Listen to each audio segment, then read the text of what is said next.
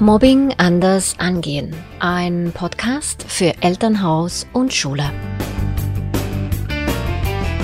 Hallo und herzlich willkommen. Ich bin Christel Schlepfer und ich freue mich, dass du heute dabei bist.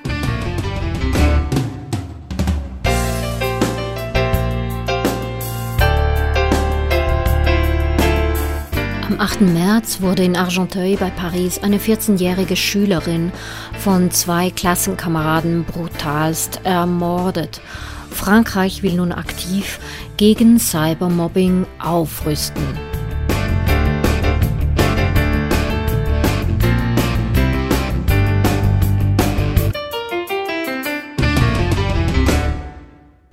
Seit Corona sind die Cybermobbing-Fälle exponentiell angestiegen. Das kommt allerdings nicht nur davon, dass die Schülerinnen und Schüler durch den Fernunterricht noch mehr mit den digitalen Medien unterwegs sind als sonst, sondern vor allem daher, dass sich eine große Frustration angestaut hat. Unter anderem leiden die Jugendlichen mehr noch als andere Menschen in der Bevölkerung unter den fehlenden sozialen Kontakten, welche in dieser Entwicklungsphase ganz wichtig wären. Dazu kommt der Anstieg von häuslichen und familiären Konflikten, das Wegfallen von sportlichen Aktivitäten zum Beispiel, welche einen Ausgleich bieten, um nur mal einige Faktoren zu nennen. Das alles entschuldigt natürlich Cybermobbing nicht, aber erklärt, wie es zunehmend dazu kommt, dass Jugendliche aus Frust heraus gewaltsam kompensieren. Und bei Cybermobbing ist es natürlich einfach oder einfacher, seiner Unzufriedenheit freien Lauf zu lassen, indem man jemanden fertig macht. Anders als von Angesicht zu Angesicht reagieren die Angreifer am Bildschirm völlig enthemmt. Nicht nur, weil ihnen die emotionale Reaktion des Gegenübers fehlt und sie sich im Schutz der vermeintlichen Anonymität mutiger fühlen, sondern weil es extrem einfach, schnell und bequem ist, digital jemanden fertig zu machen. In Frankreich fordern nun viele schärfere Maßnahmen gegen Cybermobbing nach dem Mord an der 14-jährigen Alicia vor zwei Wochen.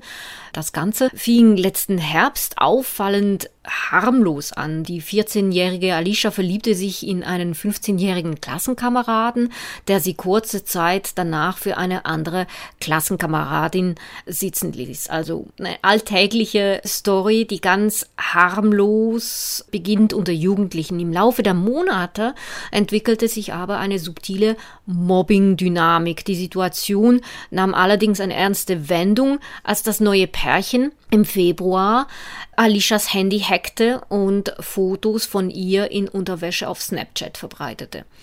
Daraufhin erstattete die Familie des Opfers Anzeige gegen das Pärchen und es kam zum vorübergehenden Schulausschluss der beiden 15-jährigen Schüler. In der Folge wurde das Opfer am 8. März von den, also vor zwei Wochen, von den beiden Schülern in einen Hinterhalt gelockt, in einer unbewohnten Zone unter einer Autobahnbrücke, sehr brutal zusammengeschlagen und noch lebend in die Seine geworfen, wo Alicia dann erbärmlich ertrank.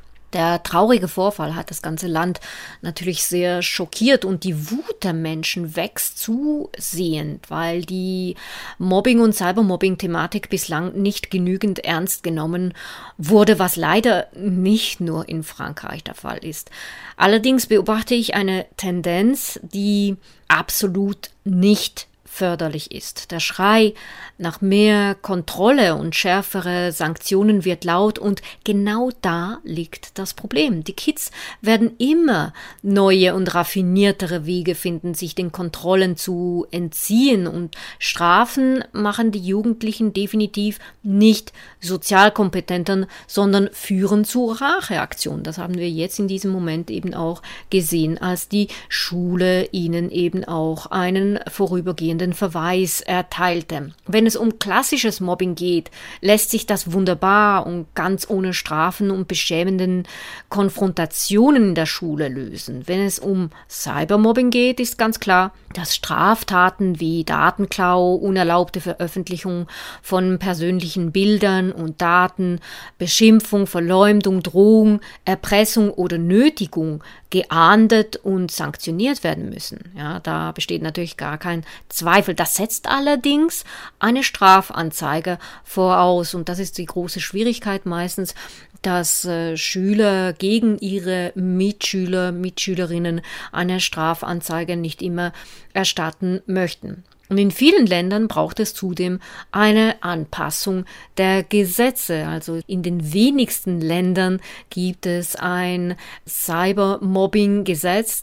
In Österreich gibt es zum Beispiel ein Gesetz gegen Cybermobbing und ganz, ganz neu in Irland ebenso. Die Schule hat aber aus meiner Sicht nicht die Aufgabe, sanktionierend vorzugehen, was in den meisten Fällen sowieso alles nur noch schlimmer macht. Vielmehr wäre ihr Auftrag, den Schülern beizubringen, wie man Mobbing-Situationen auflöst und wie man die Klassengemeinschaft wieder stärkt. Zudem gehört Mobbingprävention aus meiner Sicht fix in die Jahresplanung. Und zwar nicht in Form eines einmaligen trockenen Vortrags mit erhobenem Mahnfinger. Das berührt die Schüler nicht. Ja. Wenn wir die Schüler erreichen wollen, dann müssen wir sie in die Präventionsarbeit involvieren. Zum Beispiel, indem man einen Projekttag mit der gesamten Schule dazu organisiert, aller Stand Up to Bullying Day zum Beispiel, beziehungsweise den Pink Shirt Day. Mehr dazu erfährst du in der Folge 4 des Podcasts mit dem Titel Weshalb Zivilcourage für die Mobbingprävention so wichtig ist. Was können Schüler tun, wenn sie von Cybermobbing betroffen sind? Es ist ganz wichtig, dass sie primär den Mobbern nicht antworten und äh, möglichst den Mobber sperren. Ja, das ist ja so die Tendenz, die man hat, dass man den Mobbern antwortet. Das provoziert die Mobber, das freut die Mobber, ja, also dass sie eine Reaktion kriegen.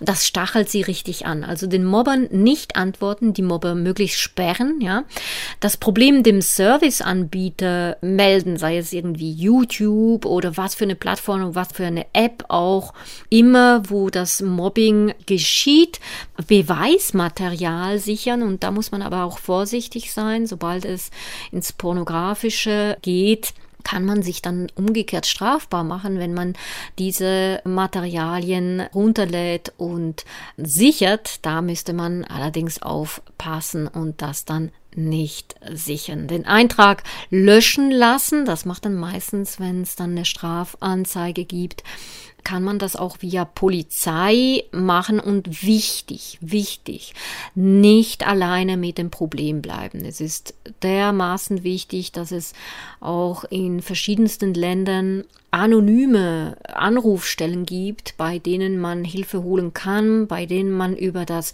Problem sprechen kann. Es ist ganz entscheidend, dass die Jugendlichen nicht alleine mit diesem Problem bleiben. Hier in der Schweiz haben wir zum Beispiel die 147, die Anlaufstelle von Pro Juventute wo die Schülerinnen und Schüler sich anonym hinwenden können und ihre Probleme schildern können.